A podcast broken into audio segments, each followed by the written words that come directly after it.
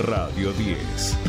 Radio 10, tu compañía donde quiera que estés. Radio 10, la 10. 98.5. Subite al tercer puente con Jordi y Sole. Back outside, it's on the toast to. Whole bunch of real good vibes, it feels so cool. I think it's about that time, it's getting closer. Whole lot of fingers crossed, a lot of hoping. Wishing for the best, preparing for the worst too. Got out here and bust my ass, I had to work too. Some stuff is out of my hands, I can't control it. Phone know nothing, dog, I know one thing. Everybody wants to rule the world. Everybody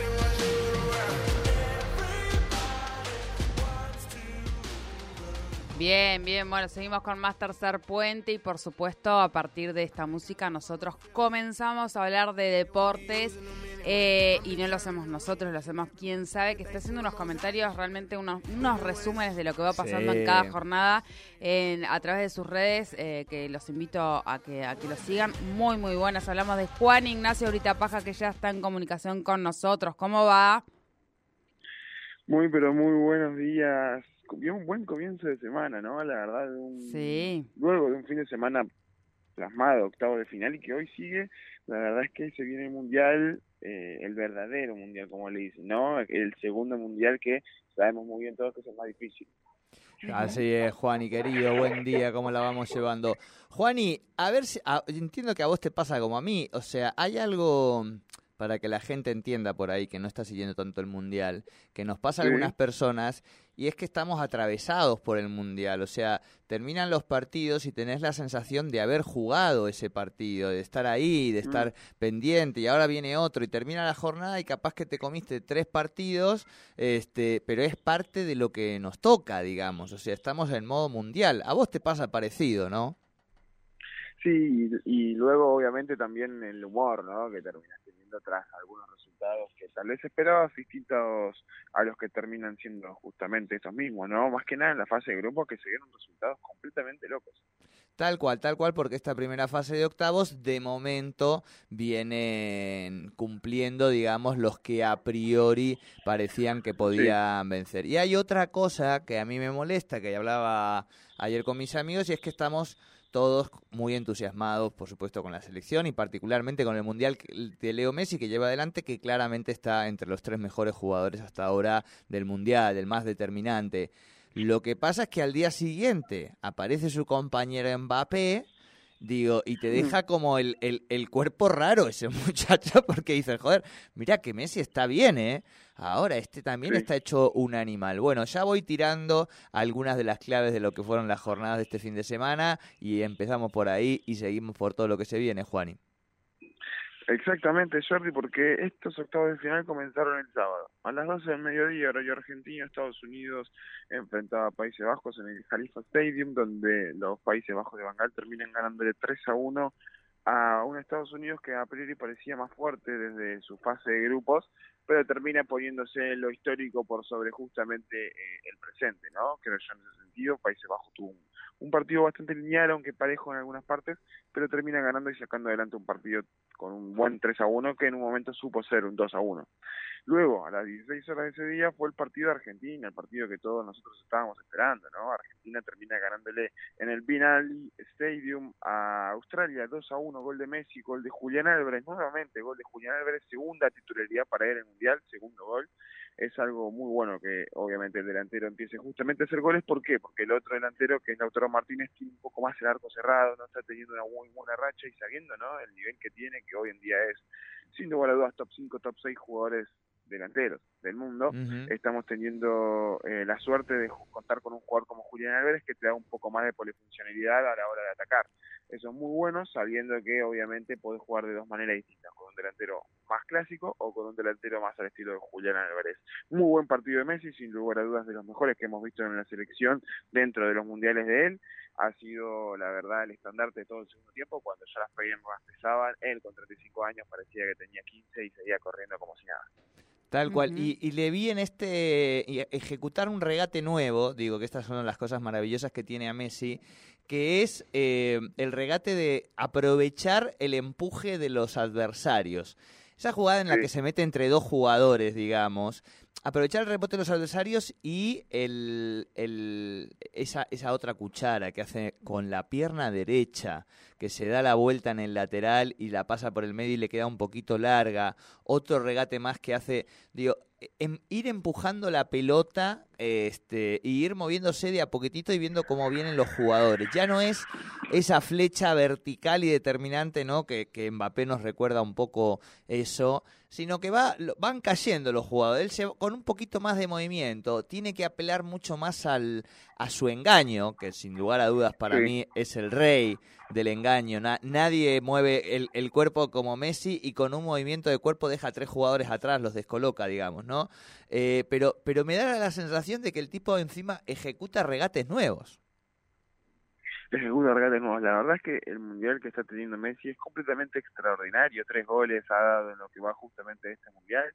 Está teniendo un muy buena una muy buena performance en este caso. Justamente ya en cuarto de final tendrán que enfrentarse este mismo viernes 9 de diciembre a las 16 horas frente a Países Bajos. Un partido importante. Scaloni contra Bangal, Messi contra Gakpo, que es el mejor jugador hoy en día que tiene. Países Bajos y goleador, inclusive tres goles lleva el delantero de Países Bajos. Estamos teniendo un muy buen mundial, Países Bajos lo mismo, de a poquito va teniendo algo más lineal si se quiere, y por el otro lado, en la otra fase, ayer mismo 4 de diciembre se jugaron otros dos partidos, porque empezó justamente jugando Francia contra Polonia, ganándole 3 a 1 a las 12 del mediodía, horario argentino, dos goles de Mbappé, y qué manera, ¿no? Llegando a su noveno gol en dos mundiales, exactamente 11 participaciones en gol en 11 partidos para él en dos mundiales jugados, una completa locura y llevando justamente a su noveno gol, empatando a Messi, pasando a Cristiano Ronaldo e inclusive a Diego Armando Maradona. Una locura, 23 una locura. La primera vez desde, desde Pelé que sucede esto. Sí, sí, sí, sí. No, por- o sea, el agujero que nos va a quedar a nosotros cuando se vaya y cierre Messi es gigante. No, no, no lo podemos ni pensar.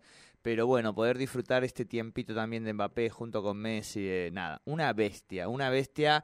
Y además yo creo que Mbappé se da cuenta que su lugar en la historia pasa por los mundiales y me parece que no tanto por los clubes, ¿no? Porque con 23 años, si en este mundial le va bien, está llamado a ser junto con Pelé uno de los reyes de los mundiales, digo, y le va a costar mucho más juntar siete baloncitos de oro como como hizo el enano nuestro, porque eso sí que es una locura y uno tiene que además ser parte de un equipo histórico potente como como lo fue Messi o como lo fue Cristiano Ronaldo en el Real Madrid, ¿no? Exactamente, exactamente. Recordemos, Pelé tiene tres mundiales ganados. Mbappé tiene su primero, va por el segundo con, los, con sus 23 años y le quedan muchos más por jugar, entonces ya te da miedo saber lo que puede llegar a ser sí. esta tortuga y es francesa, ¿no? En este caso, un jugador muy bueno de unas características importantes, dos golazos, la verdad es que son para verlos porque lleva muy buen mundial, dio la primera asistencia para Giroud, que inclusive Giroud también, pasamos a decir, Sí. se convirtió en el máximo goleador de la historia de Francia, pasando a Thierry Henry con 51 tantos, ahora tiene 52, el delantero de hoy, eh, obviamente del Milan. Estamos teniendo un mundial muy parejo y que la verdad todas las selecciones puede terminar ganándole a cualquiera. Francia e Inglaterra los cuartos de final. ¿Por qué? Porque Inglaterra le gana 3 a 0 a las 16 horas eh, de ese mismo día, 4 de diciembre, ayer, a Senegal, la verdad, de una muy buena manera, prácticamente en trámite y un Harry Kane que se ha salido. Sí, sí, increíble. Eh, eh, el ofensivo inglés realmente me, me está gustando muchísimo. Lo veo débil, eh, un poco también como nosotros en la defensa, en los laterales sobre todo. Digo, creo que nosotros tenemos dos, dos centrales que están hechos unas bestias. Y, y- y creo que si alguien lo puede parar al negro ese es Otamendi, digamos, ¿no? Pero, pero la veo un poquito débil a Inglaterra en, en la parte trasera, por lo menos es la, la parte más, más liviana que le veo. En el ataque da miedo también, ¿no? De hecho, Otamendi es el jugador con más recuperaciones en lo que va del Mundial. Es el mejor central de lo que va del Mundial entre despejes, recuperaciones, sí, sí. pases acertados. Tiene más del 85% de pases acertados en cuatro partidos disputados de este Mundial. Es el jugador eh, del medio hacia atrás con mejor performance y mejores números de lo que va de esta Copa del Mundo Qatar 2022. Sí, sí, sí, está loco, está loco. Es, o- es, eh, Dibu, Otamendi este, y Messi. Creo que, que ahora igual me gustó el partido de De Paul, digo, empezó a, a funcionar más como motorcito, pero bueno, esos tres hombres hoy están ahí dando, sosteniendo los trapos. Bien, Juan, ¿y cómo nos preparamos esta semana entonces? Bueno, hoy hay octavos de final. Los, los anteúltimos dos partidos exactamente de octavos de final, Japón-Croacia a las 12 horas este día de hoy y Brasil-Corea del Sur a las 16 horas. Se confirma que Neymar vuelve de su lesión en el tobillo, va a jugar hoy en día de titular, ya lo dijo Tite, pero tiene dos bajas importantes Brasil. ¿Por qué?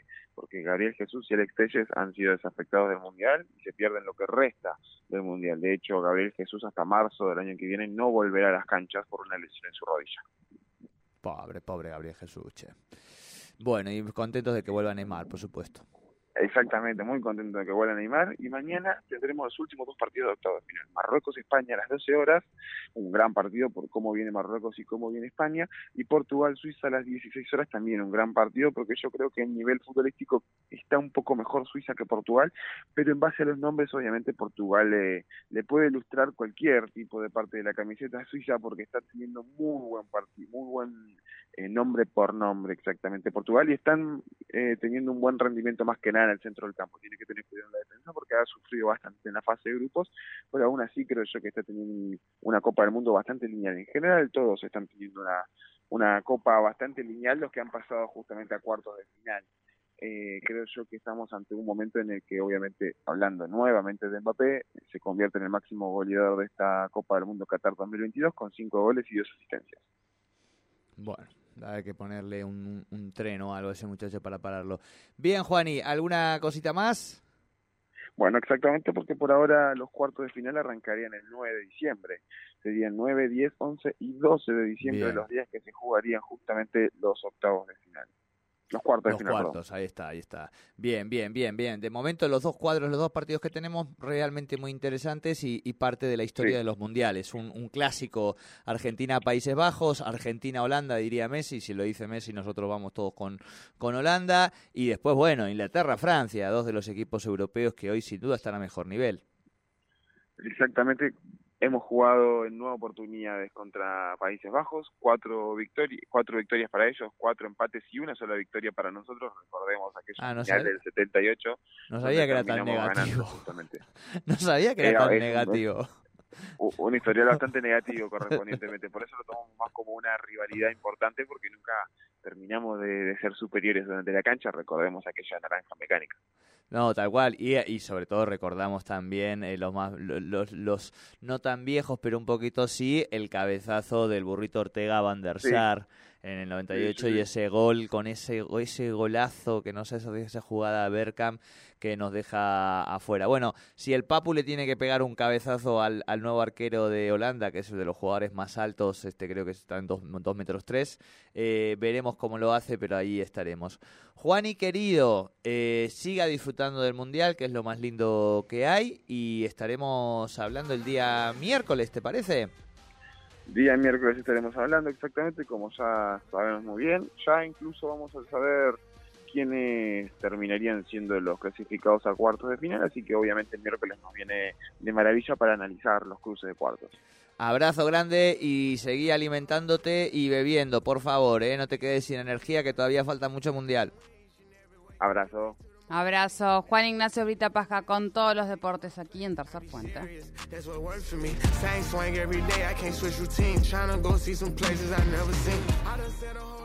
Subite al tercer puente con Jordi y Sole. Seguimos festejando nuestro 65 aniversario. Continuamos con los super descuentos de 20, 30 y 40%. Solo en Palacio de la Pintura. Hasta 40% off.